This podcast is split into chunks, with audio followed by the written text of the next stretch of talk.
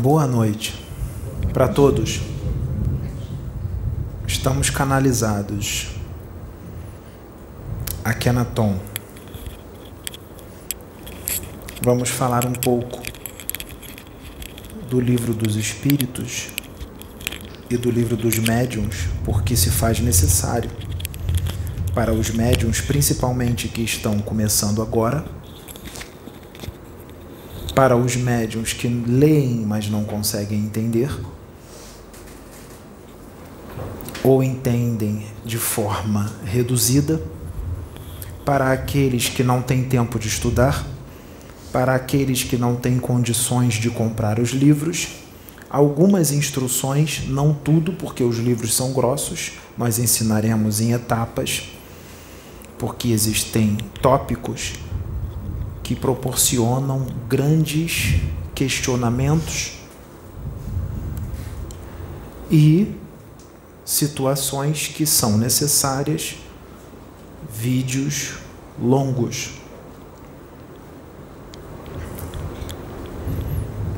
O livro dos Espíritos, além de trazer a realidade do espírito, ele expande muito as consciências das pessoas. E ele traz um ensinamento moral muito grande para aquele que ler e colocar em prática o que aprende. Traz um ótimo ensinamento moral. Você pode se aproximar muito de Deus se você ler esse livro e aplicar em você tudo que está escrito ali. Porque vem de Deus o que está ali.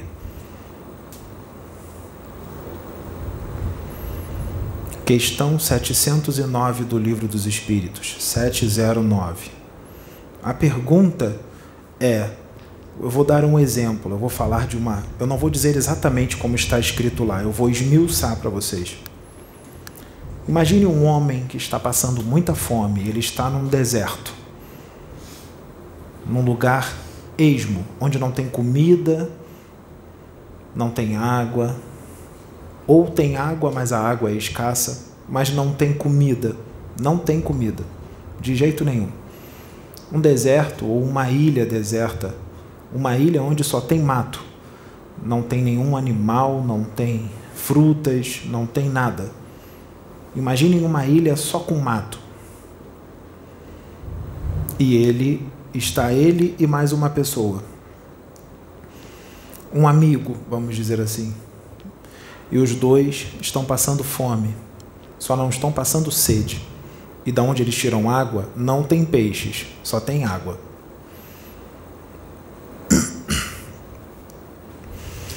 E a fome começa a ficar muito forte.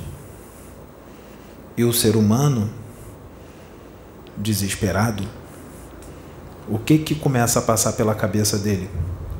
Eu vou matá-lo e vou comer a carne dele.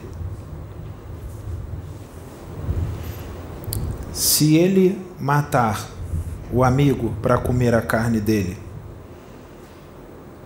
com a fome que ele está passando para salvar a sua vida, é crime perante Deus ou não? Ou é permitido? É o quê? Pode falar. Você acha que é crime? Alguém pensa como ele? É crime. Certíssimo. Muito inteligente. É homicídio. É homicídio. Porque Atom, que é Deus, quando eu digo Atom, é apenas um nome que eu digo para Deus. Atom, ele faz tudo muito certo e aquilo ali está acontecendo por permissão dele, porque tinha que acontecer por algum motivo que o humano não vai entender. Ele vai dizer: por que isto está acontecendo comigo? Ele não vai ter a resposta. Aqueles que estão próximos de Atom têm a resposta. Eles vão dizer: se isto está acontecendo comigo, é porque tem que acontecer. É uma prova, tanto com um como com o outro. E se é uma prova, você tem que suportá-la com abnegação e coragem e fé. Está lá. é uma prova. Suportá-la com abnegação e fé. Então, o que você está passando, o que você está passando, essa dificuldade que você está passando, algum motivo tem. Existem alguns motivos que você mesmo causou essa dificuldade nesta encarnação ou em encarnações passadas. Se está acontecendo agora e você não entende o porquê, se você fez tudo certo e está acontecendo isso, pode ser algo que você está quitando de uma vida passada. Portanto, suporte a prova com abnegação e coragem. Mas cuidado quando você for tentar resolver essa prova, para que você não faça as escolhas erradas e não use os métodos errados para resolver esse problema Portanto, você terá que ter muita sabedoria. Você terá que orar muito a Deus para fazer e realizar a escolha mais acertada. Questão 714 do Livro dos Espíritos.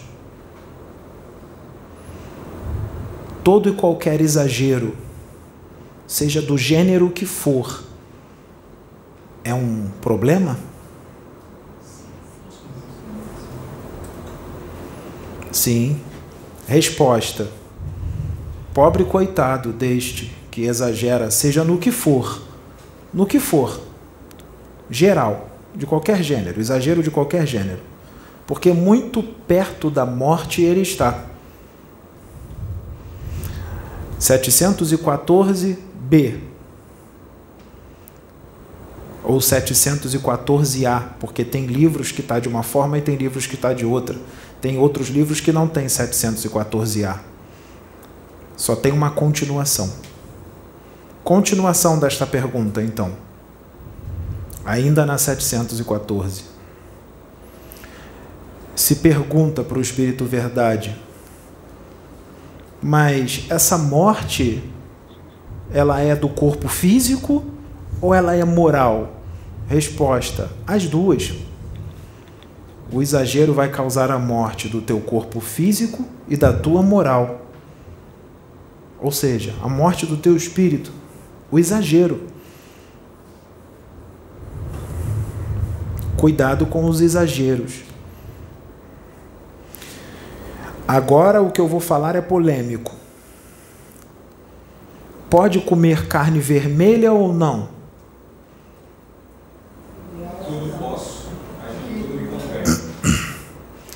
Tudo bem, essa resposta existe. Tudo posso, mas nem tudo me convém.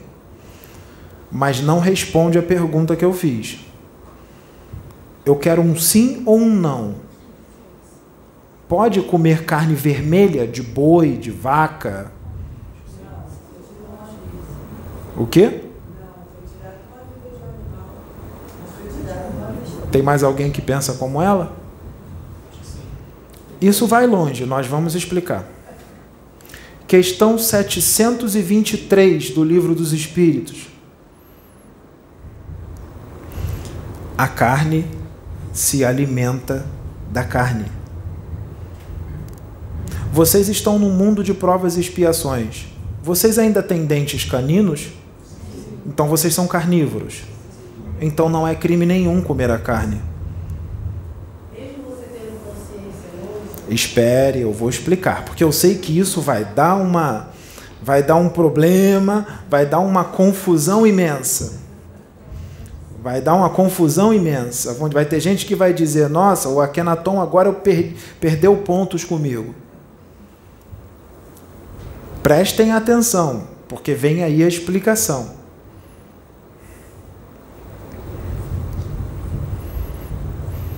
Vocês estão num mundo de provas e expiações, um mundo carnívoro, uma humanidade carnívora. Tá.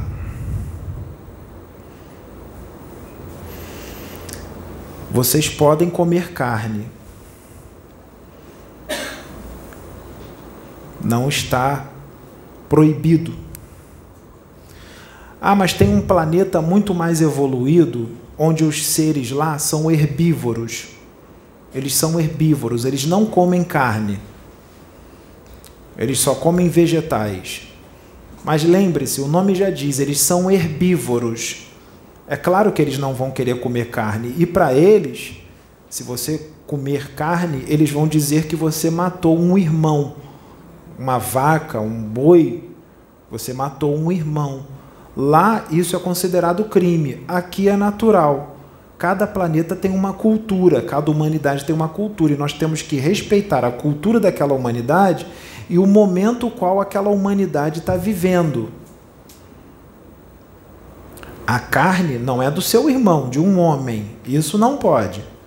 Mas a de um animal, de um boi, Deus criou o boi, a vaca, para te dar leite, para te dar alimento também. A vaca é entregue a você para você comer a vaca. Só que tem uma coisa. Imagine, eu falei dos exageros, não falei? O exagero não pode. Então imagine milhares de vacas sendo mortas todo dia em excesso. Excesso. É complicado, não é? Existem planetas que a humanidade lá é primitiva, mas na moral eles são muito elevados. Eles não têm tecnologia, mas na moral eles são muito elevados. Quando eles matam um animal para comer, eles primeiro fazem uma oração. Eles fazem uma oração. Eles sacrificam um animal, oram de novo, entregam a alma do animal para Deus, agradecem a Deus pela carne e depois se alimentam. É diferente do que o que fazem aqui, não é? É bem diferente do que fazem com os frangos, com os animais. Sabe o que aconteceu com Pedro nesse domingo? Ele não gosta de ficar comendo carne toda hora, ele evita. Ele come muito pouco carne. Ele não sente tanta vontade de comer carne. Ele estava bastante tempo sem comer carne. Ele comeu carne de boi. Sabe o que, que ele sentiu? A dor da vaca. Ele não sentiu, Sabrina? A dor da vaca e sentiu até a vaca, ele viu na mente a vaca mugindo de dor. Seria berrando. O que, será que essa vaca passou? Como será que essa vaca foi sacrificada? Será que foi dessa forma que eu disse, do mundo primitivo? Não foi, não. Aí está o problema. Aí está o problema. Então, vamos ponderar, porque cada caso é um caso. Cada caso é um caso.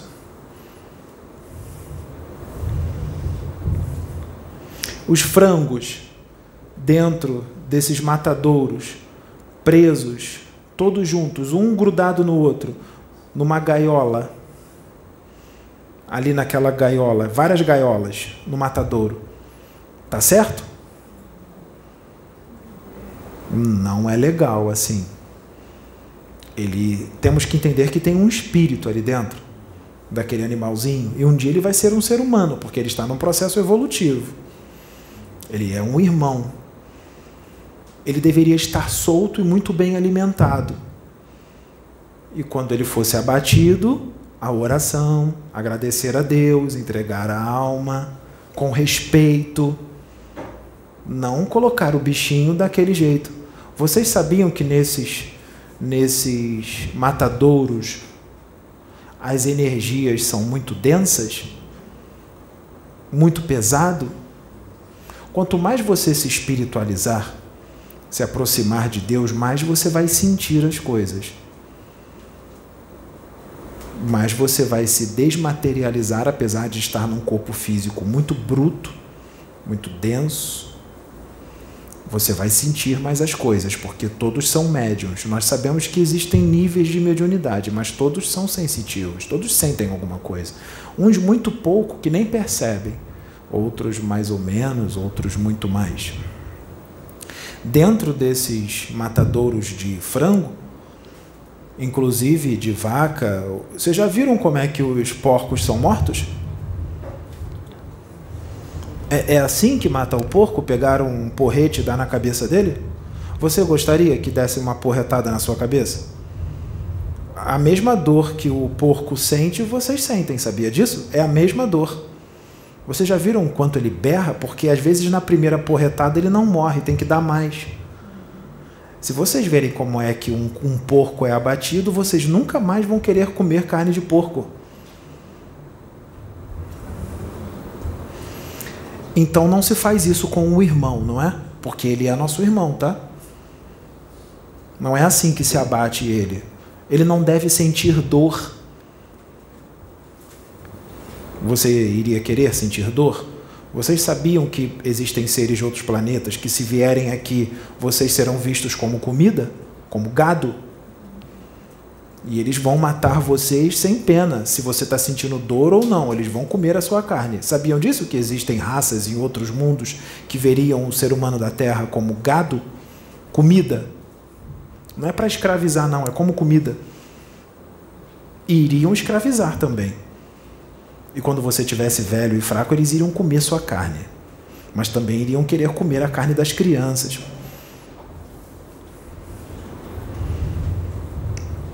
Vocês não iam gostar de tomar uma porretada na cabeça.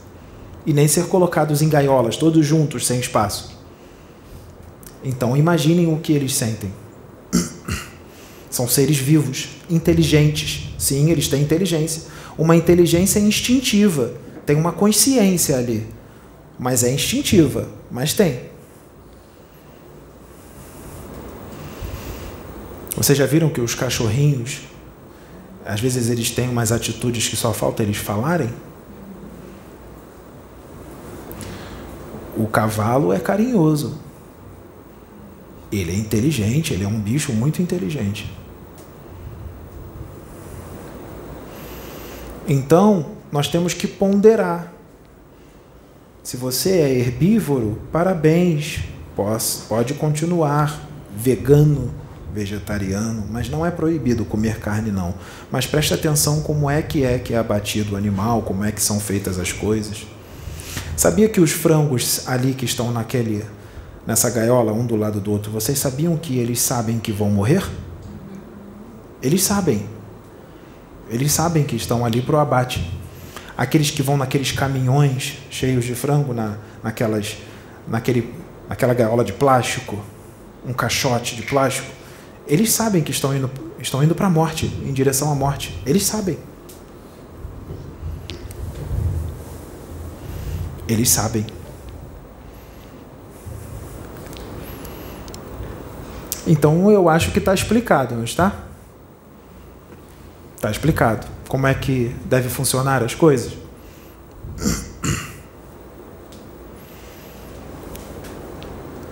Livro dos Médios. Segunda parte, capítulo 9, dos lugares assombrados. Existe casa mal assombrada? Existe. Existe. Mas os espíritos, eles preferem ficar numa casa abandonada ou num, num lugar onde tem seres humanos encarnados? Os espíritos eles, eles gostam muito mais de ficar onde estão os encarnados. Eles não gostam de ficar em casas sem ninguém. Mas tem espíritos e espíritos, né? Tem espíritos que podem estar dentro de um manicômio abandonado ou dentro de um presídio abandonado ou dentro de uma casa abandonada por muitos motivos. Pode ser um espírito com sérios problemas mentais. Quando ele desencarna, quando ele está encarnado, ele tem problema mental. Quando ele desencarna, ele continua com problema mental. Ele não vai ficar bom. Tem que ter todo um procedimento para ele ir voltando ao normal, ou em alguns casos não volta ao normal, ele vai reencarnar com aquele problema. Cada caso é um caso. Tem outros que estão apegados à casa, ao local. Não querem sair de lá de jeito nenhum. É a minha casa, eu não vou embora daqui. Fica na casa. Fica lá. Existem espíritos que te aprisionam dentro de um local físico, porque dentro desse local físico também tem um local extrafísico, assim como tem campos magnéticos que podem ser criados, campos de força, campos de contenção, vamos dizer assim. Campos de contenção, que vai aprisionar, então o ideal seria campos de contenção, criados por outros espíritos. Mas os espíritos, eles gostam muito mais de ficar entre os encarnados. Ele aprende. Pode ser até um lugar mais tranquilo, pode ter um espírito ali. Pode ter um espírito inferior, um bom espírito, ou quem sabe um espírito puro. Difícil ter um espírito puro, não é? Para ter um espírito puro tem que estar acontecendo alguma coisa muito séria, muito importante naquele local. Mas pode ter bons espíritos. E você recebe as inspirações e intuições que eles colocam na sua mente. Boas ou mais. Espere um pouco. Boas ou mais. Ele pode escarnecer de você. Ele pode espraguejar. Ele pode querer se vingar. Ele pode te dar conselhos. Mas como se eu não estou ouvindo nada? Vem na sua mente. Você sente que está sendo acolhido, você sente algo diferente, principalmente se você estiver se espiritualizando, ou se você entender como é que funciona a comunicação com os espíritos, que é pelo pensamento.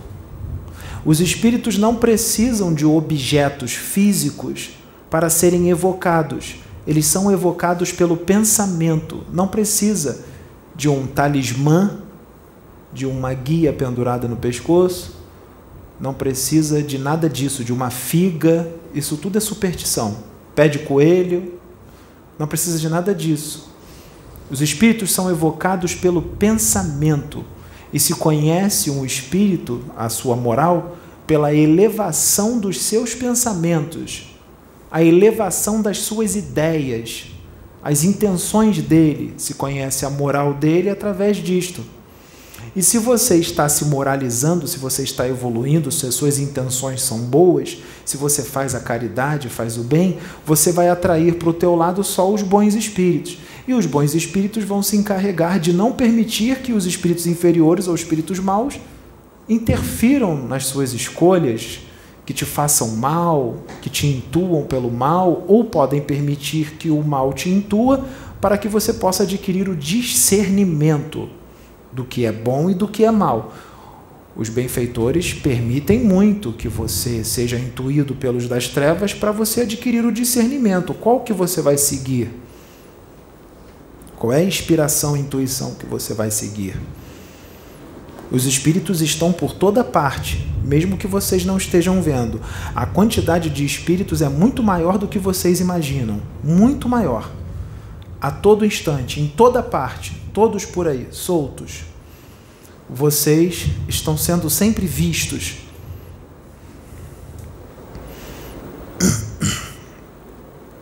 Pode perguntar. É, eu vou pedir que ela fale no microfone, porque as pessoas que estão assistindo o vídeo, elas não estão ouvindo as perguntas. Então, se você puder vir aqui na frente, só para falar nesse uhum. microfone aqui, quem quiser fazer pergunta, faça aqui porque as pessoas precisam ouvir as perguntas. Já respondeu? Ah, então tudo bem. É porque eu ia perguntar se essas, esses espíritos que chegam nas casas, eles ficam, por exemplo, se for na reunião de desobsessão, a gente consegue conversar, dialogar. E aqueles que a gente não consegue? a espiritualidade maior vem encaminha, Os irredutíveis é. que querem continuar fazendo é. mal, não importa a conversa que se tem? Isso. aí o livre-arbítrio dele vai só até um certo ponto. E também tem que ver se você tem o um merecimento para que ele os, seja retirado dali. Isso, Sim, isso. Os encarnados. Exato. Existem vários motivos, várias situações, vários casos. Entendi. Existem casos que não se pode tirá-lo dali de imediato. Existem casos que tem que esperar um pouco e pode retirá-lo depois. Porque depende também dos encarnados da casa que precisam Depende, daquele... na verdade, de muita coisa. coisa. Imagina. Mas nesse momento de transição planetária de agora, os espíritos vêm sendo resgatados com muito mais, muito mais acelerado, muito mais intensidade. É. Muito mais intensidade. A gente faz um trabalho desse lá. Eu sou Sim. de, aqui, já Resgates. É. Aqui também. A gente está fazendo um trabalho só um dia especial para isso. Que a espiritualidade pediu também. Sim. Obrigada. Muito obrigado. Obrigada a você. Esses dias, sexta-feira 13, meia, o horário meia-noite, ah, o horário da noite, que o horário da noite é mais perigoso, que os espíritos vão importunar, isso tudo é superstição. Também está no livro dos médios. Mas existem umas criaturas que elas são da noite, espíritos, que nem tudo pode, pode ser colocado no livro dos médios porque não estava na hora, porque não foi colocado tudo lá. Tem muito mais coisas.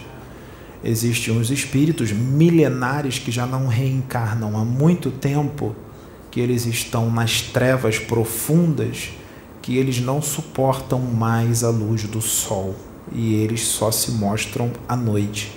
São vampiros, espectros, chefes de legião e subchefes de legião dos dragões.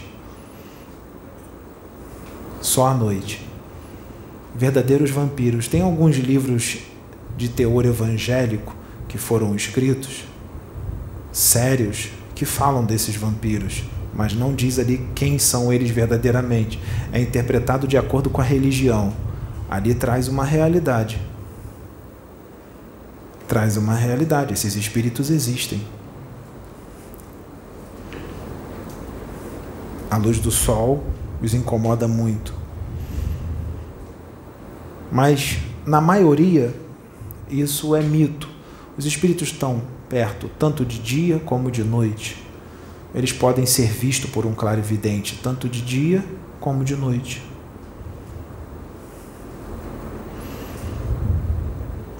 Então existe muito misticismo com relação a isso.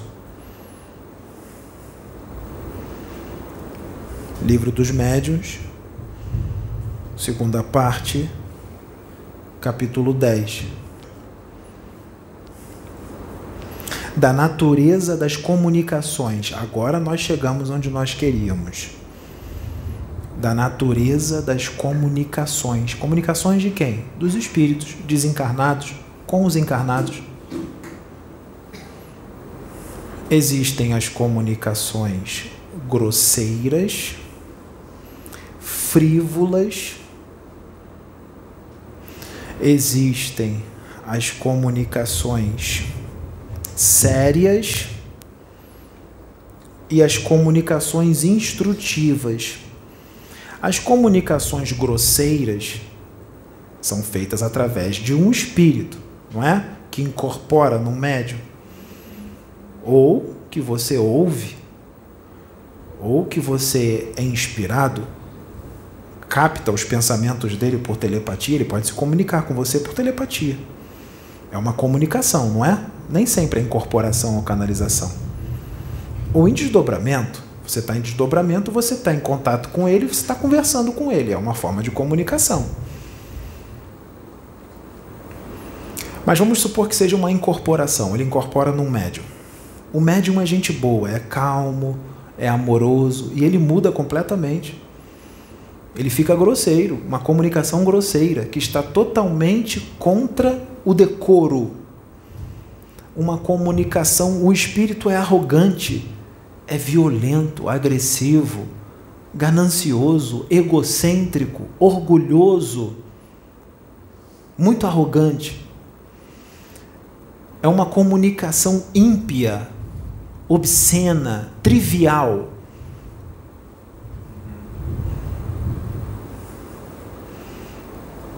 Essa é a comunicação grosseira. E a frívola?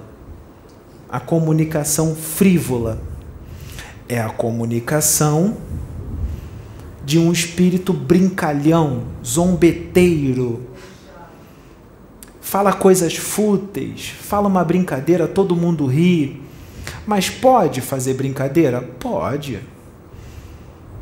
Não devemos ser sempre sisudos. Os espíritos também brincam, mas a comunicação frívola, eles são debochados. Mas existem deboches e deboches. Cuidado.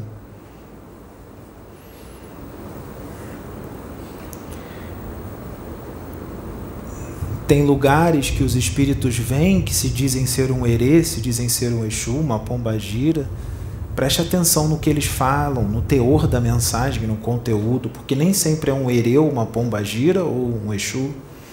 Pode ser um quiumba, pode ser um espírito leviano, frívolo, que está ali só para causar bagunça, para ficar brincando com a fé dos outros ficar brincando com o misticismo dos outros, porque tem muita gente que é mística, curiosa, e vocês não estão enxergando eles, e eles ficam tudo rindo de vocês. Então, cuidado qual casa você entra, cuidado com o que é falado lá. Tem algum ensino moral? Porque os espíritos das trevas não vão dar ensino moral. De verdade porque um reino dividido não subsiste. O diabo não vai lutar contra si mesmo. O espírito do mal não vai trabalhar contra si mesmo. Portanto, prestem atenção no conteúdo. Comunicações sérias são os espíritos que são sérios, trazem uma comunicação de uma forma sensata, séria sincera, mas não quer dizer que eles são espíritos elevados. Um espírito inferior pode dar uma comunicação séria. Assim como ser um espírito menos adiantado, considerado um espírito inferior, de uma evolução inferior, não quer dizer que eles sejam ruins. Eles só não têm muita evolução, mas não quer dizer que é ruim. Comunicações instrutivas. São as comunicações que estão sendo dadas aqui em sua grande maioria neste canal, plataforma de oração, instrutivas. Estamos instruindo todos vocês, moralizando, ajudando vocês a evoluir espiritualmente, crescer moralmente, intelectualmente. Comunicação instrutiva. Se a comunicação é instrutiva, ela é verdadeira, ela não é falsa. É uma comunicação para a luz. Então, se nós estamos dando uma comunicação aqui instrutiva, então não pode ser considerado um charlatanismo ou uma mistificação. Se conhece a árvore pelos frutos. Então, por que que quando um médium canaliza ou incorpora um espírito, se não estiver de acordo com o padrão que a pessoa acredita, de acordo com a sua doutrina, mas a comunicação está sendo totalmente instrutiva, mesmo que não seja de acordo com a sua forma de pensar, a sua doutrina, os seus dogmas ou os seus paradigmas. Por que, que é chamado de mistificação ou charlatanismo? Só porque não está de acordo com a sua forma de pensar e ver as coisas? Aí é mistificação e charlatanismo? Preste atenção no conteúdo da mensagem. Se a mensagem é instrutiva, Kardec ensinou isso, mas muita gente esqueceu. Então nós estamos lembrando. Nós estamos lembrando.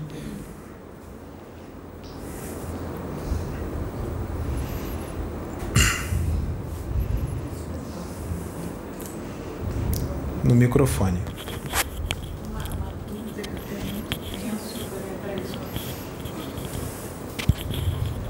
E isso está me incomodando, que eu acho que de repente vai ajudar alguns irmãos tendo a Pode filmar. dificuldade que eu. É, há muitos anos atrás, há mais, talvez perto dos 40 anos, foi logo assim que eu conheci meu marido, ele quis ir num centro, lá em Campo Grande. Ele tinha marcado com o pai de santo para fazer uma consulta. E me pediu para acompanhar. E eu fui com ele. Ele chegou lá cedo, sentou e ficou aguardando o Pai de Santo chegar. E eu fiquei com ele. O Pai de Santo chegou, cumprimentou ele, mas olhou sério para mim e disse assim: Seu lugar não é aqui, sua religião é outra. Aí meu marido me disse assim: Ué, como é que ele sabe que, que a tua religião é outra? Eu falei: Não sei. Meu marido entrou, foi lá consultar com ele, eu fiquei lá do lado de fora esperando. Depois nós saímos, fomos, fomos embora.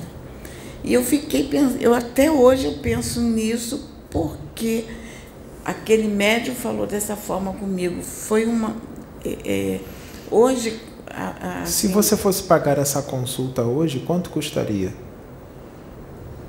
Não, mas eu não iria pa- lá para me consultar. Mas ele pagou.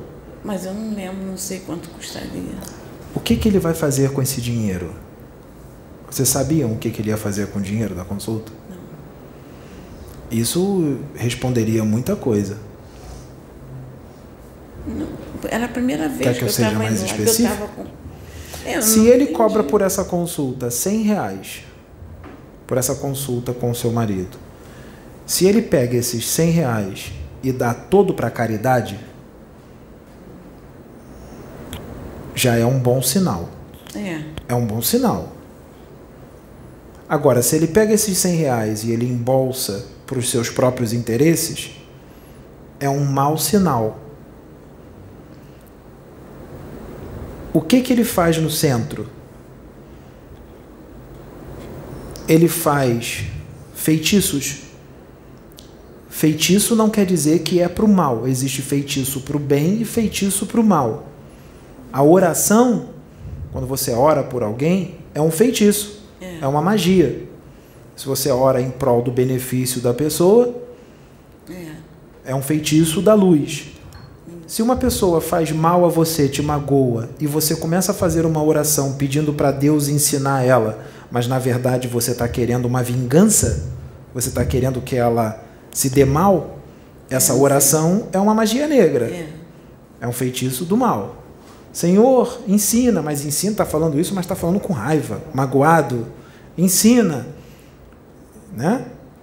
Cuidado quando você ora o que você sente. Ele lá, ele firma o santo, Não sei porque mata os animais e derrama o sangue na cabeça da pessoa. E, sei. e os espíritos que incorpora nele pede para beber muita bebida alcoólica, fuma muito cigarro. Não sei porque eu nunca tinha. Então, então nós temos que saber tudo isso para podermos ter uma resposta para o que você quer, que eu vou te dar agora. Por que, que ele te disse que aquela religião não é a sua e que você não tinha que estar ali? Se fosse uma umbanda de verdade, com um pai de santo esclarecido, principalmente que não seja dogmático ou cheio de paradigmas, com uma mente universalista, ele ia ver que você era evangélica, sabe o que ele ia dizer? Venha, minha irmã, seja muito bem-vinda, que a sua presença aqui seja muito boa para todos nós, que nós possamos crescer juntos. Vamos unir as nossas religiões, eu na minha, você na sua, mas vamos trabalhar juntos em prol do progresso da humanidade. Um pai de santo da luz, da verdadeira umbanda fraterna, ele não agiria dessa forma que esse pai de santo agiu com você. Porque isso causou separação. É como se ele É dissesse: tô falando, Você é da luz. É como se ele dissesse assim: Você é da luz. Eu trabalho para as trevas. Você não tinha que estar aqui. Se ele disse isso, já fica com o pé atrás. Porque eu acho que eu estou tentando te dizer que esse centro não era da luz. Entendi. Ele é médium. Não quer dizer que ele é das trevas, que ele não seja médium. Ele é médium, mas é um médium das trevas. Porque uma consulta para adivinhar futuro, adivinhação, não é da luz. Isso não existe. A consulta tem que ser para te instruir, para te ajudar a evoluir. E se o futuro ali fosse mostrado, ele tem que ter um propósito. E esse propósito é para o seu crescimento, não para matar a sua curiosidade. Você está vendo como é que isso é complexo?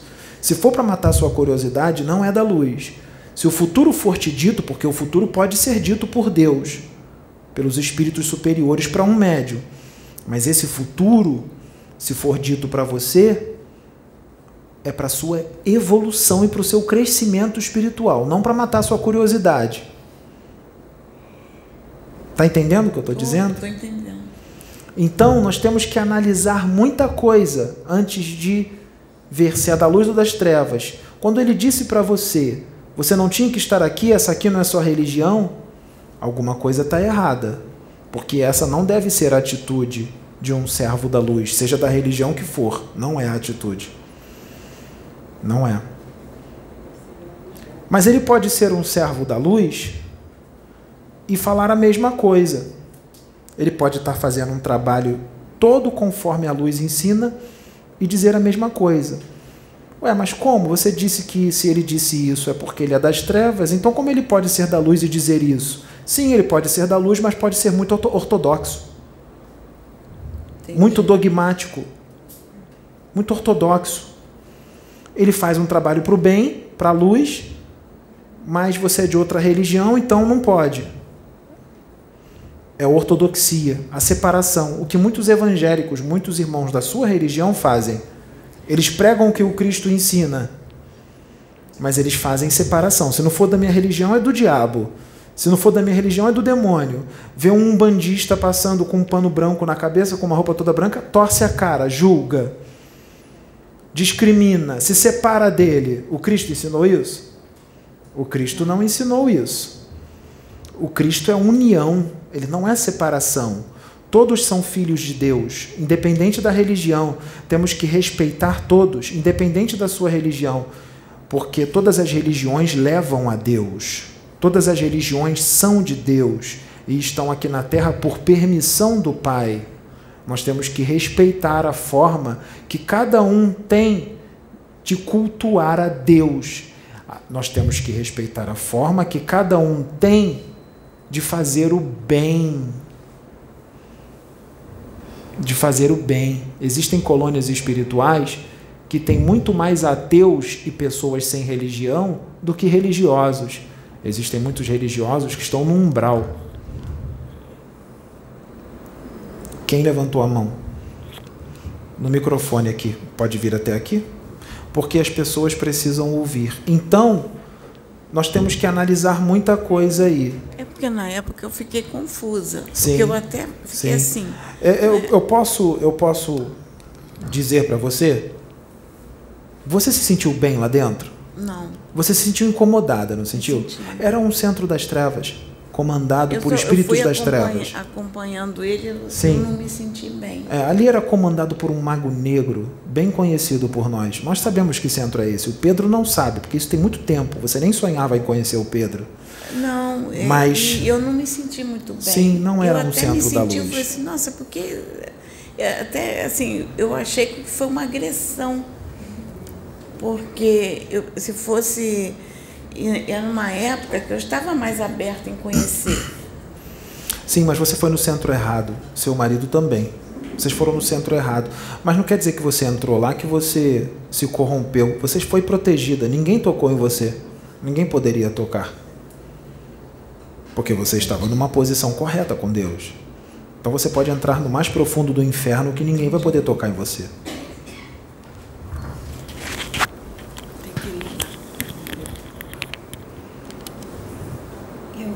Mais perto. Eu queria perguntar é, em relação às igrejas evangélicas que chamam protestantes, acho que talvez carismáticas, né, de, que as pessoas usam muito de fogo, que as pessoas usam esse linguajar para falar sobre visões e a questão da entrega das visões para os irmãos, porque eu tenho uma amiga e a gente estava conversando esses dias e ela falou que passava muito mal quando ela via, só que ela só via assim, é, aconteceu três vezes consecutivas ela tendo uma visão, mas era sempre visão trágica, de morte, e sempre acontecia. E ela foi falar com o pastor que ela se sentia muito mal porque ela não sabia entregar. E o pastor virou para ela e falou assim: ah, então você não está na religião certa. E aí ela era ministra até da, da parte de oração. O pastor falou isso? Falou. Por é. causa da ignorância dele, da ortodoxia, do dogmatismo quando eles não sabem responder alguma coisa, eles inventam uma resposta qualquer, mas eles não dão um braço a torcer. Eles já percebeu que eles sempre têm uma resposta para tudo? Isso é orgulho. O Pedro, quando não sabe alguma coisa, ele fala para os irmãos: Não sei sobre isso, eu vou ter que estudar, porque o Pedro não tem conhecimento de todos os livros. O Pedro é sincero com relação a isso. Ele não fica se achando o todo-poderoso que tem todo o conhecimento do universo e sempre tem uma resposta na ponta da língua. Não. E essas visões faziam mal pode ser por muitos motivos. Pode fazer mal porque ela pode ter vindo de lá, do que ela estava vendo. Pode ser uma visão de uma estadia que ela teve no plano astral inferior quando estava desencarnada. E ela lembra e se sente mal. Está entendendo? Ou ela pode se ligar àquele local, àquela dimensão e sentir o que os espíritos que estão lá estão sentindo, porque ela é médium.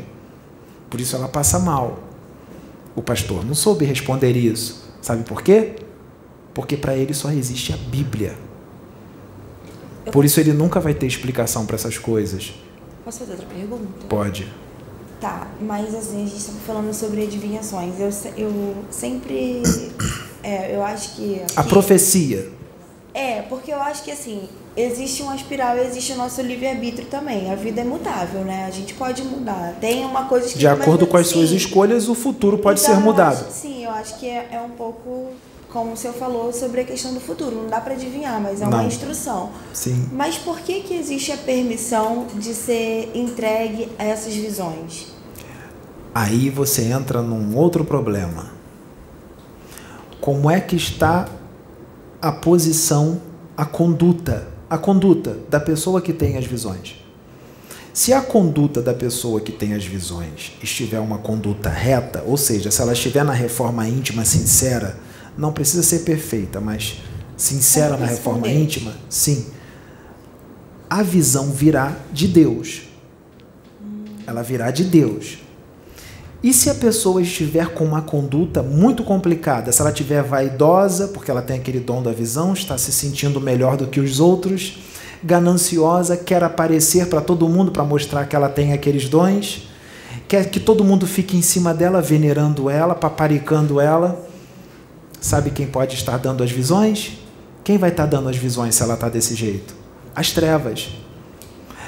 E eu vou mais profundo eu vou mais profundo.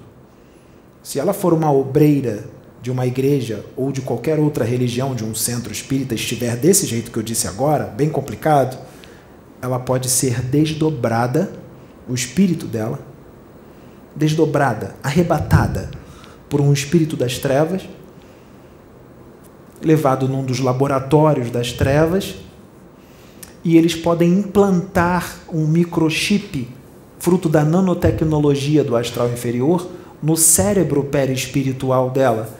E esse microchip tem uma capacidade de armazenamento muito grande. E ali pode ter um inteiro teor imenso de imagens, imagens que serão projetadas na mente dela, imagens que ela não está vendo nada espiritual, está vindo do chip que foi implantado no cérebro perispiritual dela vítima de espírito das trevas. Das trevas? Não, ela é vítima de si mesma. Porque ela só foi, esse chip só foi colocado na cabeça dela por espíritos das trevas por causa da conduta dela. Então ela é vítima de si mesma. Entendeu o que eu disse? Entendi. Tem alguma dúvida? Então cada caso é um caso. Como eu estou te dizendo, como eu já disse aqui, acho que uns três casos com relação a essa situação da visão. E a visão, ela, principalmente se for assim bem clara, ela é rara. Geralmente é na mente. É. E não é todo mundo que vê na mente é. também. Ela falou para mim que acontecia quando ela estava em oração e aí ela olhava para uma pessoa. E aí as três vezes que aconteceram, ela foi muito assim muito detalhista comigo. Uma vez foi um, um senhor que era membro da igreja e ela via ele sendo morto a tiro, fardado. E ela falou assim, meu Deus, eu sou maluca, porque esse homem não é Aconteceu? Militar. Aconteceu? Aconteceu. Aí ela foi no pastor, que foi a primeira vez que aconteceu. Como é que era a conduta dessa moça? Olha, na época que ela me contou, parece que ela estava bem reta à igreja. Ela então, ela viu. ela viu. Foi mostrado. Foi mostrado. E o fato dela se sentir mal é por conta de alguma coisa que você Porque ela é médium. Então ela, ela sem, quando ela se ligou ao acontecido, ela sentiu o que estava acontecendo ali. Assim como ela também, se ela visse isso, o homem fardado e sendo é, tomando um tiro, ela poderia também estar tendo uma visão de uma vida passada dele, porque ele pode ter sido um militar ou um policial e morreu daquele jeito. Entendi. Mas nesse caso, como aconteceu, ela teve uma visão, uma premonição. Sim. Isso existe, está no livro dos médios também, a premonição. Isso existe. Mas é como eu te disse, como eu expliquei, se ela está numa conduta reta com Deus e a intenção dela é o progresso e beneficiar os seus irmãos, fazer a caridade, está fazendo a reforma íntima, os dons espirituais dela virão de Deus, ou seja, a mediunidade dela será de Deus. Está entendendo? Por isso que o senhor Criptros, que veio aqui no Pedro agora, disse que mediunidades serão abertas e é necessário uma conduta reta para que não seja tragado pelas trevas. E o que é dado pode ser retirado. Entende? Obrigada. Tá bom? Esclarecida? Sim. Livro dos Médiuns. Pneumatografia. Alguém aqui já ouviu falar? Pneumatografia. Só não lembra. Não tem problema. Importante que leu. Para que o conhecimento seja guardado, é bom estar lendo repetidas vezes, que a repetição faz com que você, mas isso requer tempo, tem gente que não tem, não tem problema. Leia o que dá como ele já te instruiu, o tempo que der.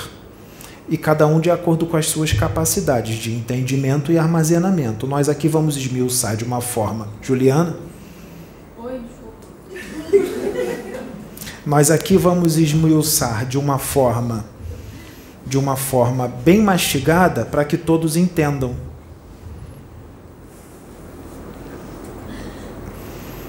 Acontece. Não tem problema. Se fosse o Osho, ele agiria de outra forma, mas eu ajo de uma outra forma.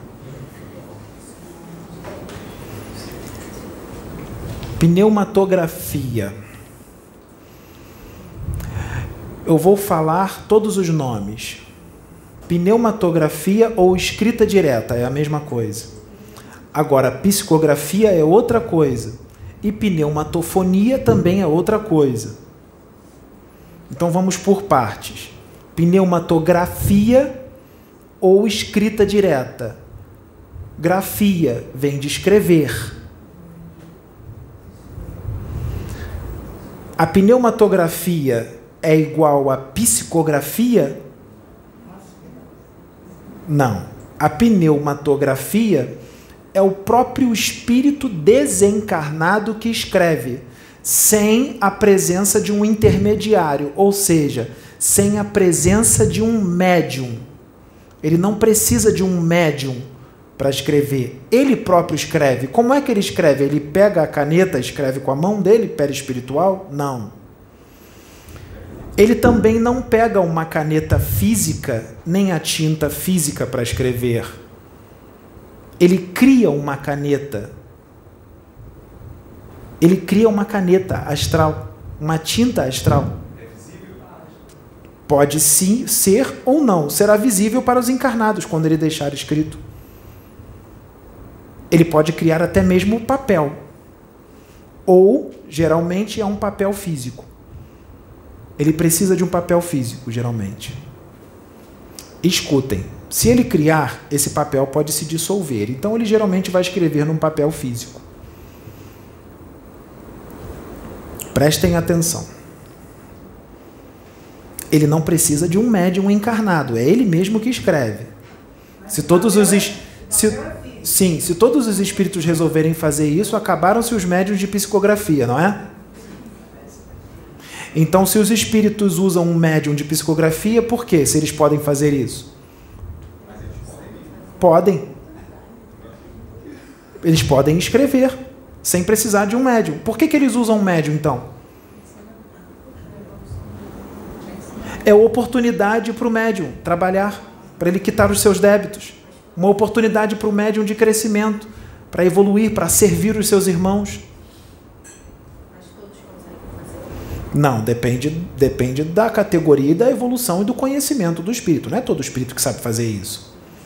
Não é todo espírito que sabe fazer isso. Depois eu vou entrar nessa parte do que, que é um espírito encarnado e um desencarnado, depois que eu explicar isso. Então, na pneumatografia, o espírito não precisa do, de um intermediário, de um médium encarnado. O espírito desencarnado pega um papel físico e escreve tudo. Mas também não precisa de uma caneta e nem de uma tinta física. Ele escreve com a caneta que ele cria. Ele usa os fluidos primários, universais, que tem em abundância, os seus próprios fluidos, e ele pode usar também o ectoplasma de um encarnado e criar uma canetinha com tinta e ele mesmo escrever. É extremamente raro, mas pode, fazer, pode ser feito. Eu mexi com a sua cabeça?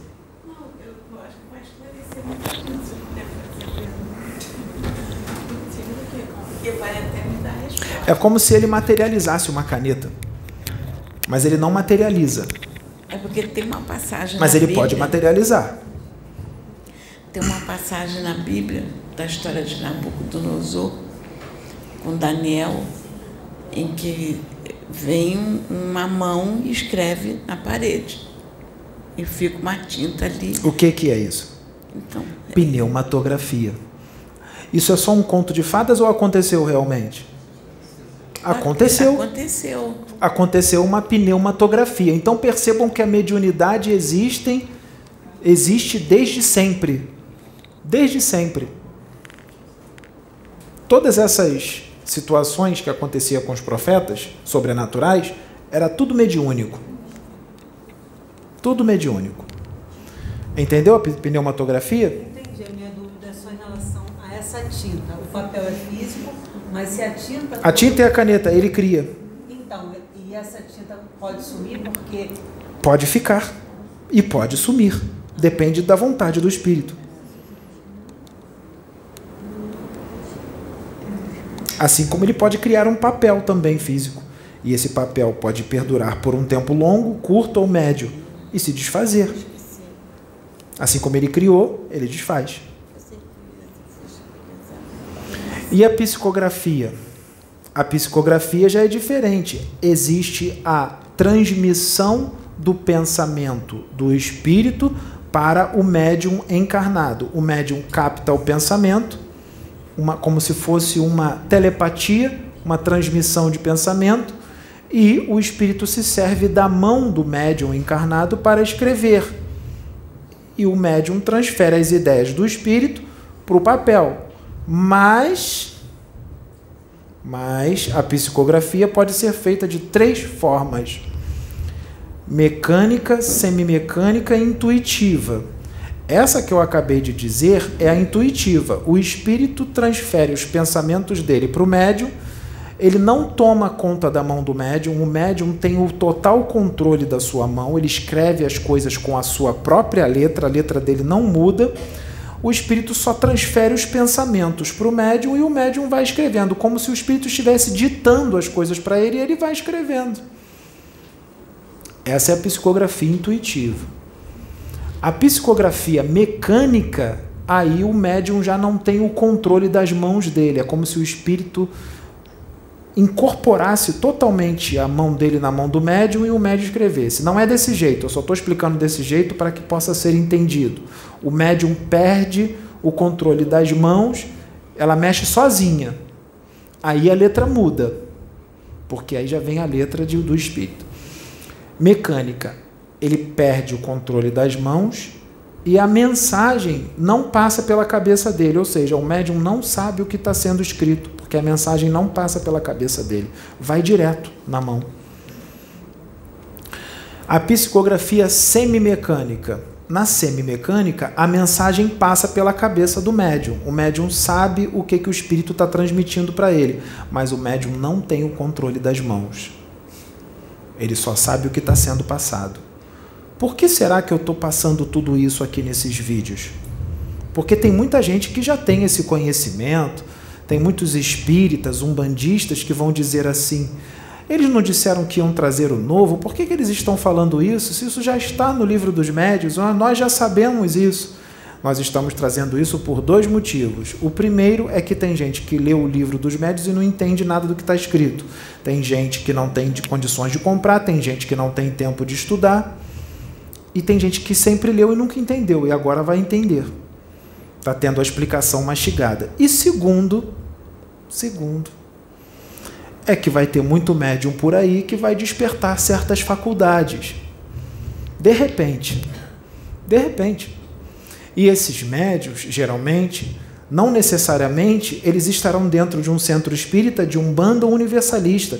Eles nunca tiveram em centro nenhum. Eles vão estar em casa e as coisas vão começar a acontecer de repente. E você, mãe, pai, quando isso aconteceu, o que você vai fazer? Você vai se desesperar quando o seu filho de repente começar a psicografar de forma mecânica em casa e vir uma mensagem de alguém conhecido ou desconhecido? Por isso nós estamos aqui explicando. Por isso que a gente está dando todas essas explicações.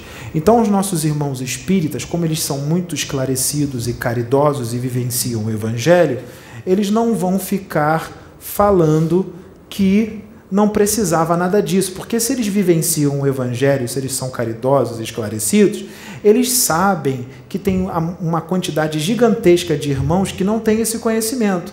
Como eles são caridosos, evangelizados e esclarecidos, eles vão gostar muito da gente estar explicando porque essas pessoas que não têm o conhecimento estão sendo esclarecidas.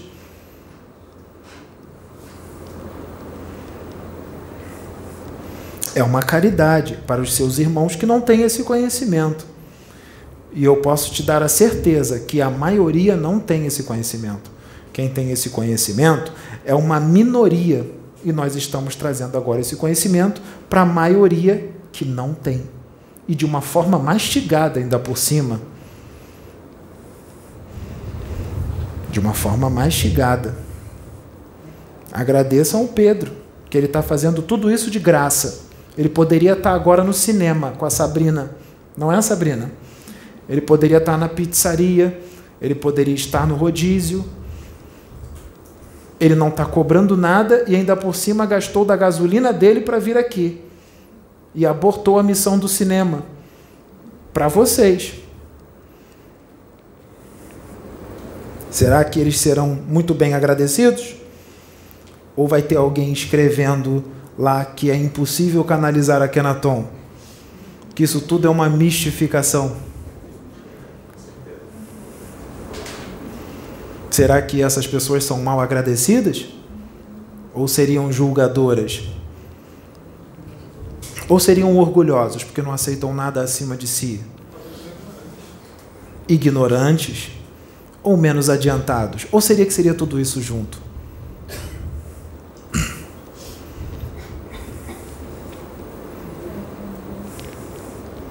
Pneumatofonia. Você pode ouvir a voz de um espírito como se fosse com o seu ouvido. Mas isso é a clareaudiência? Sim, clareaudiência. Mas existe a pneumatofonia. Ou você sente alguma coisa no peito muito forte, muito, muito, muito forte, que você não deve fazer tal coisa, ou você não deve ir a tal lugar. Isso também é uma pneumatofonia. É uma pneumatofonia. Então você pode ter esse dom e não sabe. Você sempre teve isso e não sabia? Você está sabendo agora.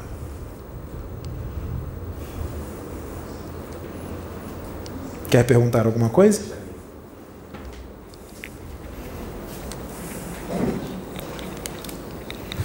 Fica longe da caixa, tá? Senão vai dar tempo. É, você falou sobre os chips implantados lá nas zonas No cérebro perispiritual Isso. das imagens.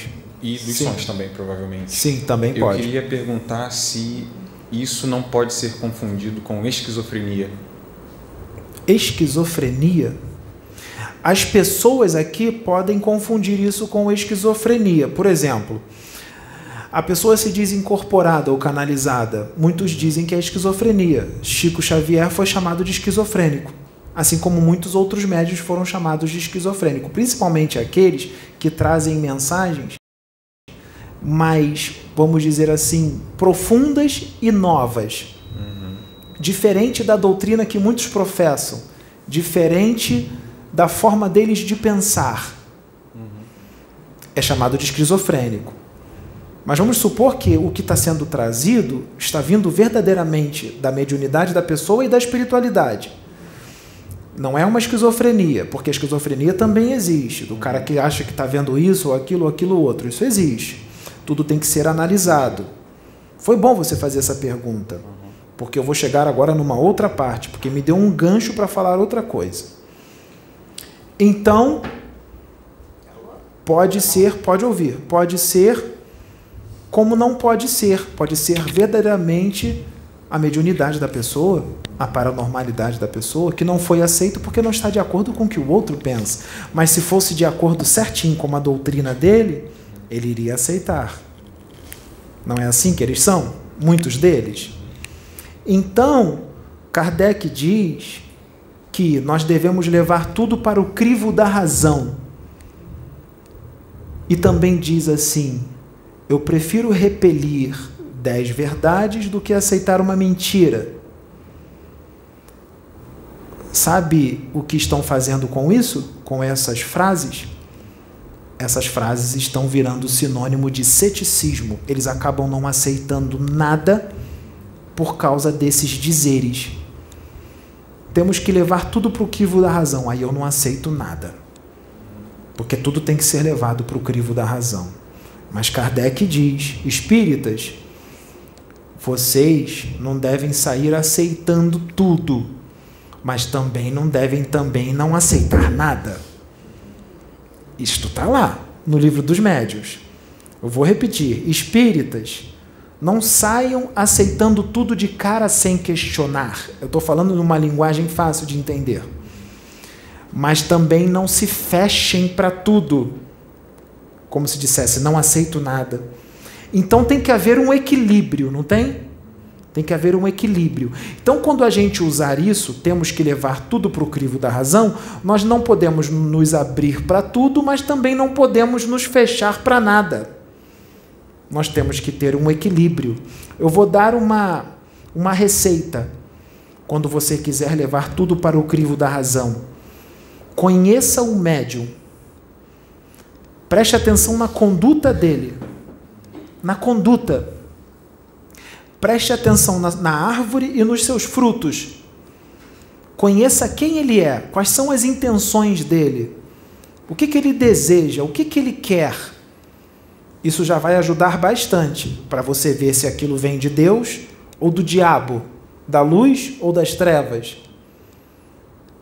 Para que você não use, temos que levar tudo para o crivo da razão e não aceitar nada só porque é novo ou diferente daquilo que tu acredita.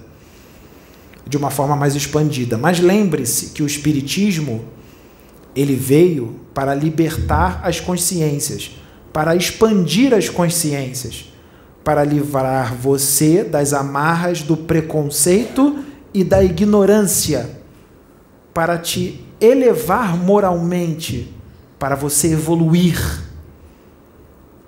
Então, também veio para o progresso. O progresso é o consolador prometido pelo nosso Senhor Jesus Cristo, que vai te trazer as explicações que ele não pôde dar há dois mil anos atrás, porque naquela época não eram capazes de entender ou suportar. Agora você é capaz de entender ou suportar. É para o teu progresso. Então lembre-se que o Espiritismo ele foi trazido para isso. Quer falar? Que ela, você está falando no crivo da razão. Eu, eu vou lá porque hoje. senão é os sinais, não é? Podem achar que está sendo feita alguma mímica. Não, é porque foi interessante que é, eu estava assistindo dois vídeos hoje. Um vídeo de um irmão é, fazendo, falando sobre preto velho e não aceitando o preto velho como um espírito evoluído. E um outro vídeo do, do irmão que até ele fez uma colocação que me chamou a atenção e eu fiquei analisando quando ele falou de levar para o crivo da razão, no próprio vídeo. Porque ele falou que um, um preto velho num, num local que use um óleo com um alfazema para ungir alguém, que aí esse, ele precisa de ajuda e não tá. No Espiritismo, eles não aceitam a água fluidificada? É, mas o que me chamou a atenção, por exemplo, na nossa religião evangélica pentecostal, né? Tem o óleo. É o que mais a gente usa. Então, eu vou chegar, óleo. eu vou te responder. O espiritismo não existe água que eles é, fluidificam? É, Por que não pode fluidificar o óleo? É, é o óleo ali está sendo fluidificado. É a mesma coisa da água. Aí eu fiquei questionando. Então pode, assim. pode orar o óleo realizar uma emanação magnética no óleo, de coração, com amor, e falar: irmão, está magnetizado com muito amor, fluidificado, pegue o óleo e passe em você que vai te fazer bem. Você tem fé? O irmão também tem que ter fé, que aquele óleo pode curá-lo ou trazer algum benefício. Assim como a alfazema, então este irmão, me desculpe, ele pode ser um irmão muito bom, com boas intenções, mas ele está equivocado quando ele diz isso, porque isso me cheira a preconceito. Aí eu levei para o crivo da razão, fiquei questionando assim, eu falei, meu Deus, então a igreja evangélica está cheia de preto velho. É, porque é o que a gente faz. Mas Jesus também se manifesta lá. Porque o que mais se faz na igreja evangélica pentecostal é mensagem de Jesus canalizado com os médicos. É, o, o, que, o que alguns espíritas precisam entender é do poder das ervas, porque as ervas o banho, um bom banho de ervas com as ervas certas, ou uma defumação com as ervas certas, faz muito bem. Faz muito bem. Ela não vai resolver o teu problema, mas ela vai te ajudar bastante em processos de simbiose, de parasitismo, de criações mentais tóxicas ou formas de pensamento, parasitas energéticos, que estão em processo simbiótico contigo, grudado na sua aura, sugando sua energia o contato da água com a erva e da, da fumaça, da queima com esses parasitas, desfaz todos esses parasitas. Eles são desfeitos da tua aura e também tem um, uma propriedade curadora reconstituinte. Reconstituinte de quê? Reconstituinte da tua aura, porque se ela tinha um parasita ali grudado, sugando tua energia, quando o parasita sai, fica um buraco na tua aura as ervas podem reconstruir a tua aura que tinha um buraco, fechar o buraco. Ela também tem um poder energizante. A energia que foi perdida com o processo do parasita que estava sugando sua energia, essa erva vai te reenergizar, ela vai fechar o buraco e vai te reenergizar. Por quê?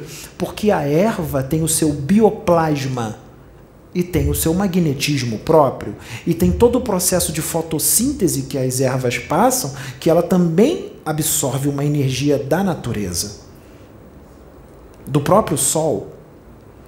E essa energia vem para você. O bioplasma é a energia vital da erva que vem para você, te energiza.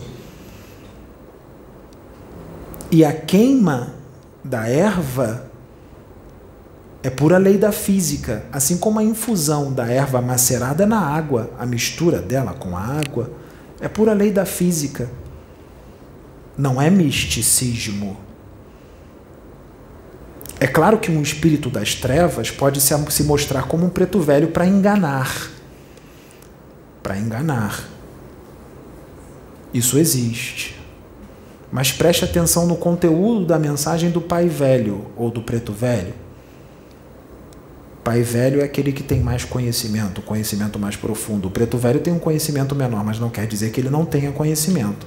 Um preto velho pode ter muito conhecimento. E o preto velho é apenas uma roupagem fluídica.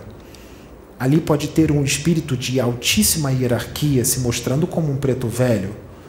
Será que não pode ser um Serafis Bey se manifestando como um preto velho? Eu, Akenaton, me manifesto como preto velho em muitos centros de Umbanda e eles nem sabem que é Akenaton que está ali. O próprio nosso Senhor Jesus Cristo se apresenta na roupagem de preto velho em muitos centros e as pessoas nem sabem que é Jesus. Assim como Jesus canaliza com Pedro com a roupagem de um Exu, chamado Exu Cavaleiro da Morte. É o próprio Jesus. Jesus é espírito, como todos vocês. Ele não é intocável, ele é pura humildade e tudo que ele mais quer é o progresso desta humanidade. Então ele pode vir na roupagem de um preto velho ou de um Exu, como qualquer outro espírito. Não tem mistério. Ele não é intocável, assim como Deus. Deus é intocável. Como que Deus vai ser intocável se vocês estão dentro dele e se ele está dentro de vocês? Além dele ser muito tocável, ele faz parte de vocês mesmos. Vocês respiram ele, vocês comem ele, vocês têm ele dentro de vocês. Ele está na sua comida, ele está no cachorrinho que você faz carinho, ele está na pessoa que você conversa, ele está na sua mãe, no seu pai, no seu irmão. Quando você se olha no espelho, você está vendo Deus, porque você é a manifestação de Deus. Então, por que, que Deus não pode falar com vocês? Ele pode falar o tempo inteiro, vocês é que fecham os seus ouvidos para ele e vocês é que fazem com que ele seja intocável, quando o que ele mais quer é que vocês o ouçam.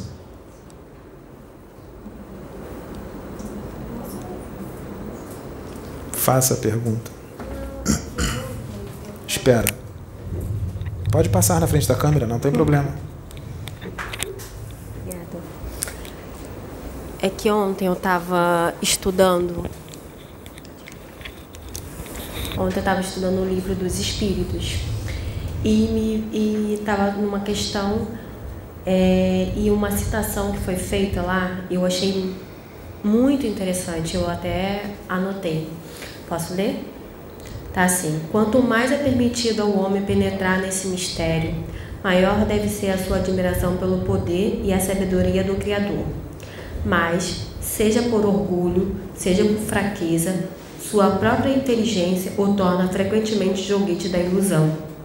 Ele acumula sistemas sobre sistemas e a cada dia que passa mostra quantos erros tomou por verdade e quantas verdades repeliu como erros. São outras tantas decepções para o seu orgulho. Você disse muita coisa para muita gente. Inclusive pessoas que gravaram pronunciamentos para dizer que tudo isso aqui é uma mistificação gente conhecida, que muita gente vê como grande, mas são muito pequenos, porque eu digo, vós, seres humanos deste planeta, muito pequeninos vocês são. Lembra quando você estava lá atrás que os espíritos pediram para você ler o livro dos espíritos quando você era criança? O livro dos médiuns? Lembra quando você leu isso lá? Que o Espírito Verdade diz vocês são muito pequeninos aqui na Terra, você é muito pequenina, muito pequena. E você também, irmão, é muito pequeno. Muito, os dois. Pequenininhos. Pode continuar. E eu achei muito interessante essa parte que ele fala sobre a gente tomar por verdade erros e a verdade repelir como erros. Você já viu na medicina quando existe um estudo que dizem assim: isso aqui não pode, isso aqui pode. Aí passa 50 anos, vem novos estudos. E o que diziam que não podia passa a poder e o que podia não pode mais. Já. E aí passa 200 anos. E aí as coisas mudam de novo. Sabe por quê? Porque eles vão evoluindo, o conhecimento vai aumentando e muita coisa que era considerada certa naquela época, numa outra época é errada, ou vice-versa. Quer um exemplo? Fácil. Imagine, não sei se você já ouviu falar num suplemento que as pessoas que fazem musculação gostam muito de tomar, chamado creatina. Já ouviu falar na creatina? Então, há um tempo atrás, as pessoas achavam que tomar creatina fazia mal aos rins. Vai com Deus, irmão. A creatina não faz mal ao rim. Muito pelo contrário, ela faz muito bem. Faz bem para a sua musculatura, faz bem até para o seu cérebro. Melhora o seu desempenho físico na academia. O que faz mal é a dosagem. As dosagens altíssimas é que fazem mal. E também diziam assim: se você tomar creatina, você tem que beber muita água. É mito. Você pode beber água normalmente. Normalmente, a creatina não vai te dar pedra nos rins. Assim como não precisa dar intervalo para a creatina, de que tem que tomar um mês e para dois ou para um, você pode tomar creatina a vida inteira. O efeito dela não acaba e nem dá pedra nos seus rins. O que faz mal é a dosagem, é como você vai tomar. Então, esse estudo hoje quebrou todos esses mitos sobre a creatina. Assim como diz que você vai engordar, você não vai engordar. Ela hidrata a célula do seu músculo. Ela converte o ADP em ATP, ou seja, em energia. Você vai ter mais força, mais explosão. Se você só aguentava fazer oito repetições, você vai conseguir fazer dez ou onze. Ela vai te ajudar ela só faz bem, ela não faz mal, como muitos pensam. Então, lá atrás, tinha um medo danado de creatina: vou engordar, vou ficar retido, vou ficar inchado, vai me dar pedra no rim, vai prejudicar o meu rim. Isso tudo é mito. Quem estuda de verdade e se atualizar vai perceber que não é bem assim que funcionam as coisas. Entende? Então tudo evolui, assim como o conhecimento, não só a moral, mas o conhecimento. E as opiniões, sua opinião hoje com relação a determinada coisa pode ser uma, daqui a 50 anos ou 100 anos vai ser outra, a partir do momento que você adquire mais conhecimento. Entende? Então, existem coisas e pessoas que tudo que essas pessoas falam não se constitui lei, porque, como eu disse, o humano da Terra é muito pequenino, está sujeito a erros. Então tudo que um humano fala, se ele sendo ele famoso ou não, tendo ele muito estudo ou não, ele incorporando entidade tal ou não, canalizando entidade tal ou não, tudo que ele fala não pode se constituir lei. Isso também está em Kardec, lembra? Quando começou a ler, quando era criança? Então,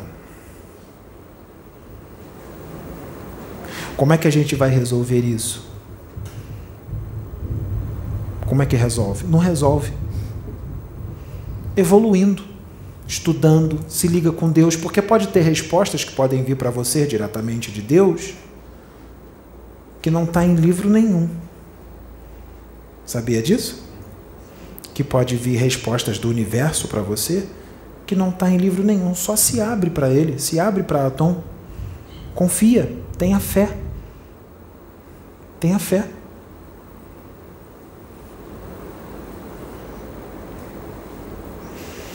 Então, nós temos que temos muito o que refletir, não é?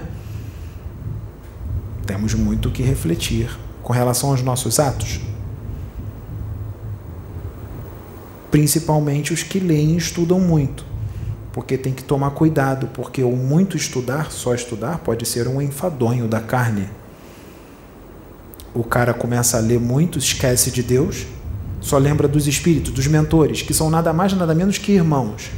Vou chegar naquela parte que eu te disse. Imaginem uma pessoa, um encarnado, encarnado, uma pessoa, um espírito encarnado. Uma pessoa aqui agora, tem uma pessoa aqui. Essa pessoa é arrogante, gananciosa e soberba. Arrogante, gananciosa e soberba. Se ela desencarnar de repente, o espírito dela se desprende do corpo.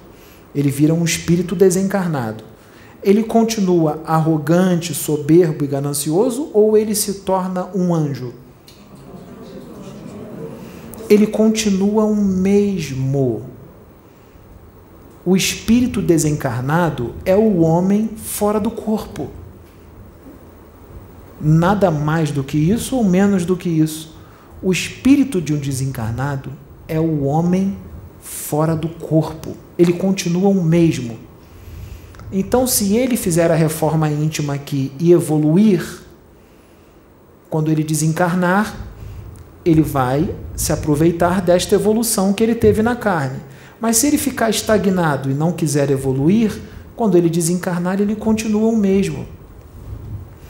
Se um encarnado que está aqui agora, um encarnado, ele não sabe nada do Espiritismo, ele nunca leu nenhum livro do Espiritismo, nunca leu a Bíblia, nunca leu o livro dos Espíritos, nunca leu nada.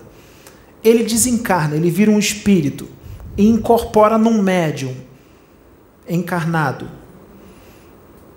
Aí vão perguntar para ele alguma coisa do espiritismo, para esse espírito incorporado num médium. Ele vai saber responder? Depende. Se o médium estudar muito, tiver esse conhecimento todo do espiritismo, ele pode acessar a mente do médium e passar tudo.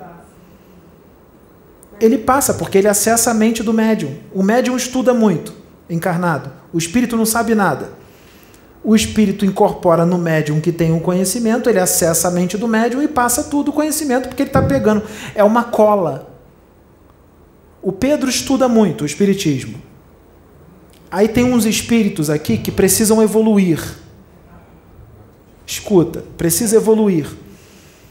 O Pedro está aqui, o espírito benfeitor, por exemplo, um preto velho, um pai velho chega para o espírito e fala assim: Meu filho, você vai ter uma oportunidade de evoluir. Aquele meu filho ali, o Pedro encarnado, ele estuda muito. Você vai acessar a mente dele, quando incorporar nele, você vai incorporar nele como um Exu caveira.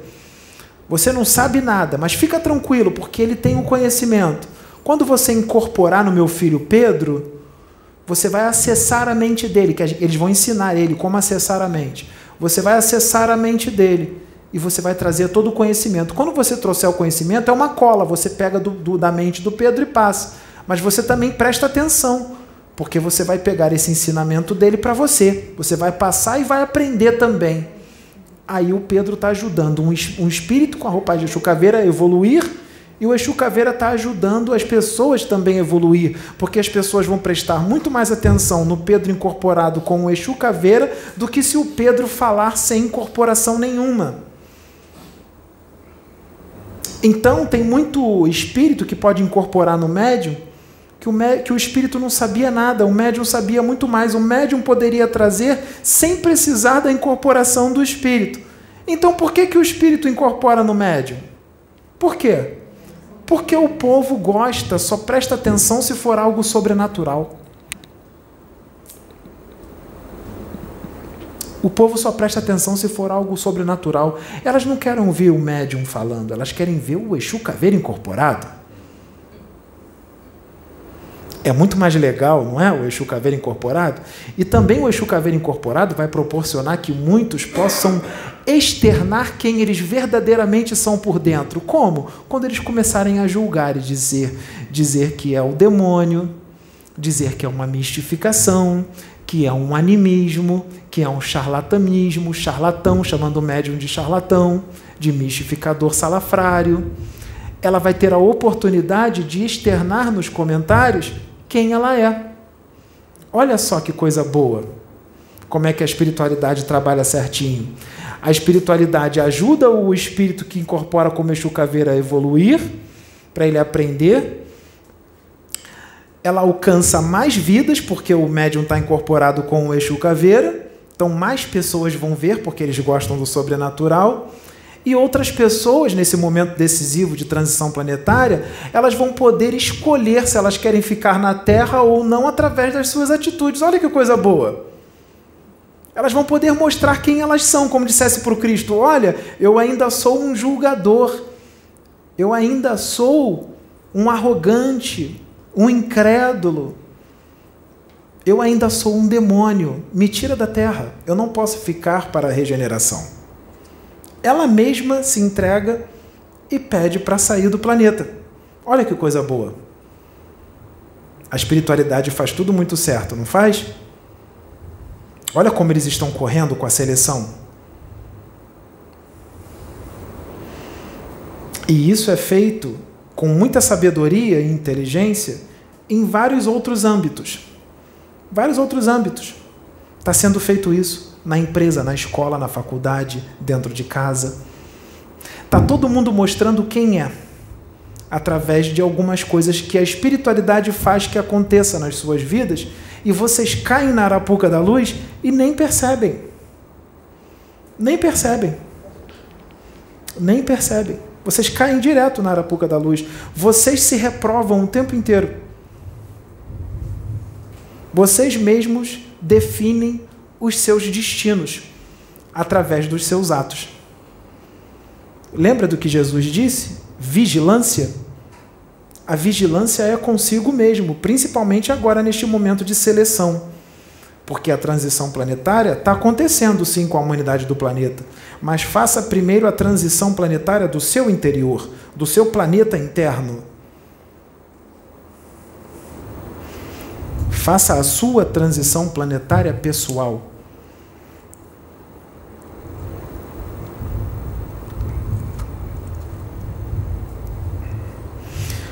Faça a sua transição planetária.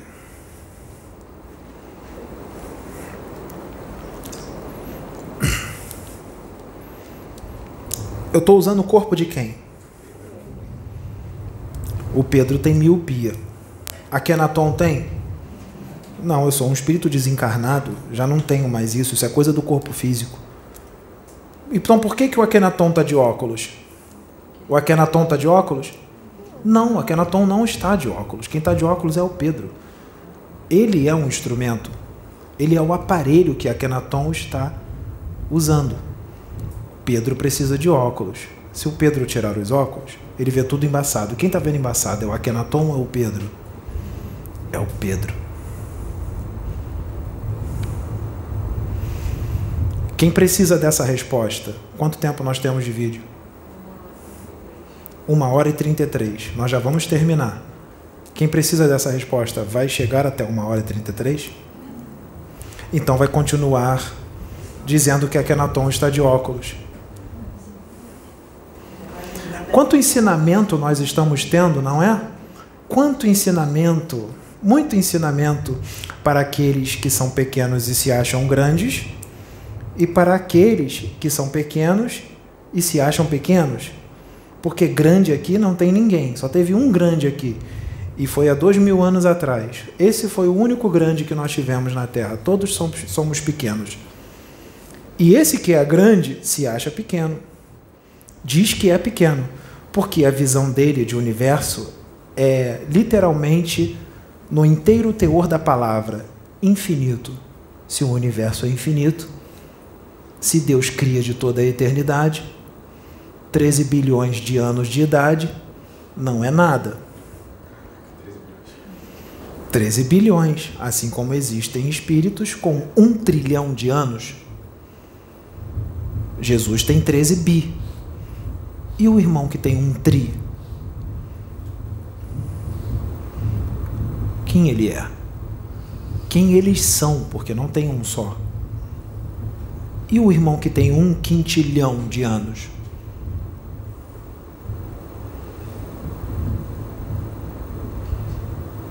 Quem é Jesus? Ele tem o direito de ficar marrento? Jesus tem o direito de ficar intocável?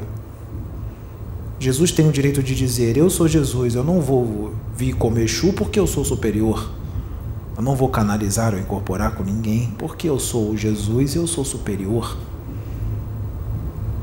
E aí vai chegar o irmão que tem um trilhão de anos para Jesus e vai dizer: Meu filho, não faz isso. Para Jesus. Vai chamar ele de meu filho, vai ver ele como uma criança. Porque Jesus tem 13 bilhões de anos e o irmão que vai falar com ele tem um trilhão.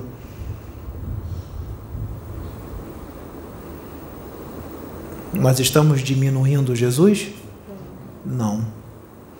Nós estamos trazendo a realidade do universo.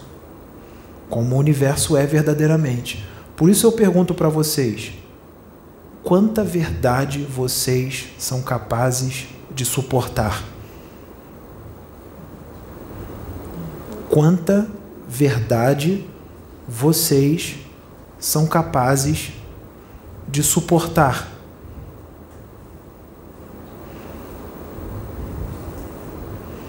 Esse vídeo não é para qualquer um. Porque tem gente que está tão entranhada nessa Matrix, mas tão entranhada, que tudo será visto como alucinação, loucura, esquizofrenia, misticismo. Vai num bar na esquina, vai num bar, num boteco, boteco mesmo, daqueles botecão mesmo. Vai lá quando tiver uma aglomeração de pessoas lá tomando uma e começa a falar de seres de outros planetas. Começa a falar do plano espiritual, de espíritos. Fala com eles, antes deles ficarem bêbados. Porque se eles ficarem bêbados, eles vão. Eles podem, pode ser que, eles, que, ele, que ele dê trela e concorde com você. Antes deles ficarem bêbados. Conversa com eles. Conversa na sua roda de amigos sobre plano espiritual e sobre extraterrestres. Agora vocês não vão conseguir conversar com ninguém. Fala de reforma íntima. Ninguém vai querer conversar contigo. Alguém quer fazer verdadeiramente a reforma íntima? Quer deixar, ser, quer deixar de ser orgulhoso? Quer deixar de ser vaidoso? Quer deixar de ser arrogante? Quer deixar de ser soberbo? Quer deixar de ser ganancioso? E o pior, enxerga que é isso tudo? Se você disser que ele é, ele vai aceitar quando você disser que ele é? Porque ele enxerga que ele é? Não enxerga. Como é que fica? Como é que resolve? Tem muita gente que só fica sabendo disso tudo porque a espiritualidade fez de tudo para que eles pudessem enxergar isso aqui. Usa um monte de gente, coloca situações na vida dele para ele poder ver que não está legal, mas não aceita. A cabeça é dura. Aí ele só vai. Aí tem a última hipótese, quando ele desencarna, chega no plano espiritual e tudo é mostrado para ele quem ele verdadeiramente é. Aí já é tarde, né? Já desencarnou. Desencarnou.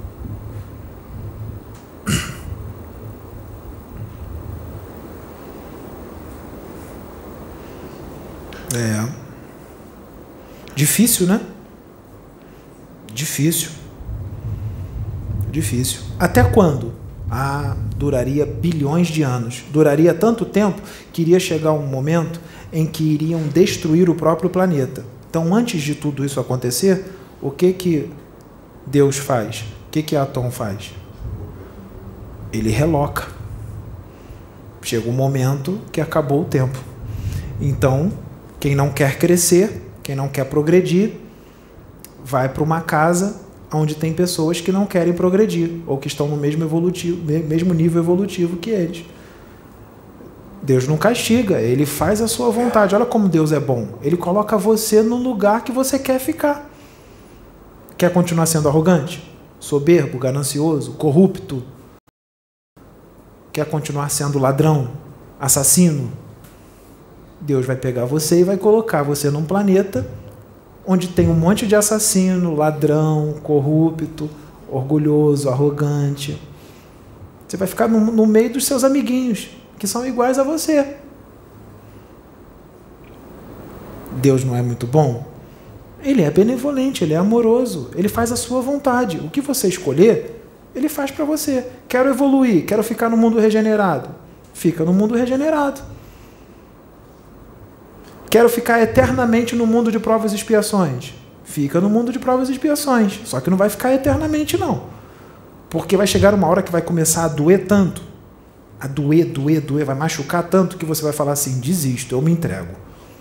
Agora eu quero ser regenerado. É Deus que vai causar a dor? Não, é você mesmo. É você. Lembra? Vem, vem para Deus. Vai para Deus no amor ou na dor. E não é Deus que faz isso, é você que escolhe. Tem gente que vai ser médium de novo da casa, que já foi médium e vai ser de novo.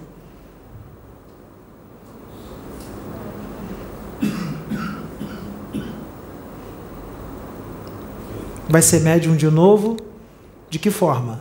Da, da, da plataforma? Na dor. Vai chegar até aqui? Quanto tempo? Será que chega até uma hora e quarenta e um? Ou sempre achou que o Pedro era um mistificador e foi embora por causa disso? E também foi embora porque ouviu o que precisava ouvir, porque é uma pessoa muito difícil mas não quer aceitar as verdades sobre si mesma, ou porque está muito ortodoxa, ou muito agarrada à doutrina, a convicções. Só que veio um médium com uma mediunidade bonita e aflorada, como porque é uma missão? Não. É a última chance, é uma misericórdia. Essa mediunidade é uma misericórdia de Deus para um espírito muito endividado muito endividado, e não entendeu o que estava acontecendo aqui. Inconstante, muito inconstante. Não tem compromisso com Deus. Abandona, volta. Abandona, volta. Abandona, volta, abandona, volta. Só que chega uma hora que vem volta, porque é a última chance. Como é a última chance, Deus é bom, ele traz, ele fala: Filha, eu vou te trazer porque é a última chance. Eu sou muito bom. Se eu deixar correr solto, quando você desencarnar, vai chegar no plano espiritual, você vai chorar. Então é melhor eu te trazer na dor e você fazer o que tem que ser feito, para quando você ir para o plano espiritual, você sorrir ao invés de chorar. Então ele é muito bom, não é? É melhor trazer na dor e fazer o que tem que ser feito. E quando desencarnar, chegar no plano espiritual e sorrir, do que Deus deixar correr solto, desencarnar, não fazer o que tem que fazer e chegar no plano espiritual e chorar. Então é melhor vir na dor. Porque quando chegar no plano espiritual, vai acontecer o quê? Vai sorrir. Aí quando chegar lá, Deus vai falar: Viu, filha, como eu sou bom? Então venha na dor. E vai vir. E o processo já está começando. Como será? Será que esse processo de dor vai matar dois coelhos numa dada só? Será que a doutora Sônia está entendendo o que eu estou dizendo? Será que esse processo de dor vai matar dois coelhos numa cajadada só? Vai trazer dois na dor? Dois. Dois na dor. Um de uma forma e outro de outra. Um aqui e outro lá. Um aqui e o outro lá. Porque o outro aqui não daria, só lá. Lá onde? Pergunta. É, ontem eu estava em casa, fiz um questionamento para o Michael e falei assim para ele.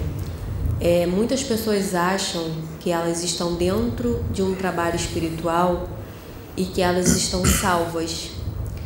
E eu fiz esse questionamento para ele. Eu falei assim: Você acha que você está salvo só porque você está dentro da casa plataforma de oração? Não, não está. E ele me respondeu: Ué, eu estou é, trabalhando, estou fazendo reforma. Eu falei assim: Mas você acha que está salvo? E ele ainda me, me questionou, falando que se eu não acreditasse que eu estava salva, o que, que eu estava fazendo? Sendo que o meu, o meu questionamento foi: muitas pessoas que estão dentro de casas religiosas e estão trabalhando para a luz, acha que estão salvos, sendo que, na minha visão, as pessoas estão trabalhando sim para a luz, mas elas estão tendo a oportunidade de ir para um outro planeta que não seja tão é, numa escala assim evolutiva. Aí nós vamos entrar num assunto que vai dar uma conversa longa. Sim. Porque cada caso é um caso, cada espírito é um espírito. Só. Vai demorar se eu falar isso. Não, Mas com- o que eu posso dizer é que o planeta Terra é um manicômio. O planeta inteiro é um manicômio para loucos, para muito loucos, uns mais ou menos loucos e outros pouco loucos, mas são loucos. Manicômio. E centro espírita? É um manicômio ao cubo. Manicômio ao cubo, não para os convidados, para os médios, porque esses são os mais endividados, em sua esmagadora maioria. É hospital para pessoas que chegam como são e como estão. Não tem nenhum anjo em centro espírita, nem centro de umbanda, nem igreja evangélica, nem igreja católica e nenhuma outra religião.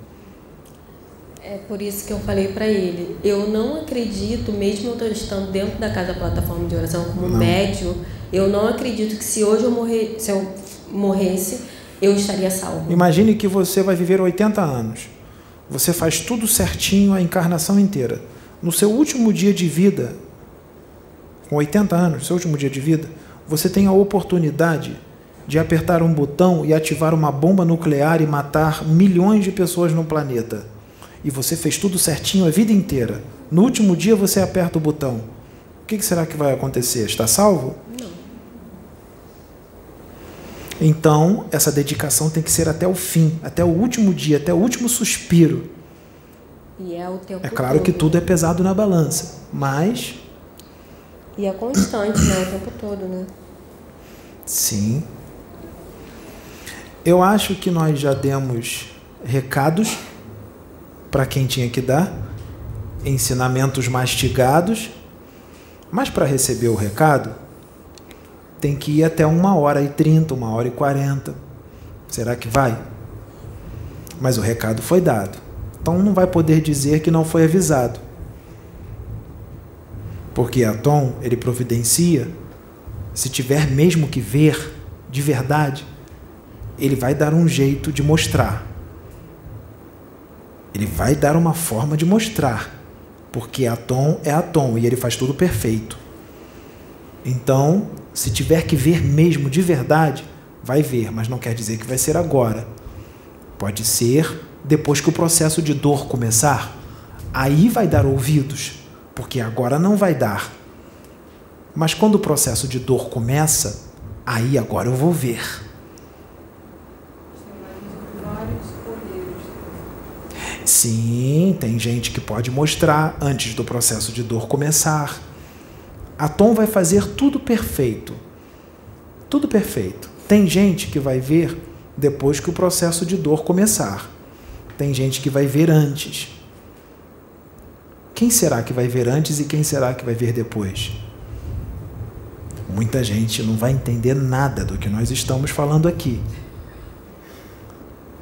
Mas que o recado está sendo dado com clareza está, porque quem quem são as pessoas, elas sabem que está sendo que nós estamos falando com elas. Isso é o que importa. Não é? Então não importa que alguns outros não entendam. O recado foi dado. Muito obrigado. Que a luz de Atom esteja convosco, meus irmãos.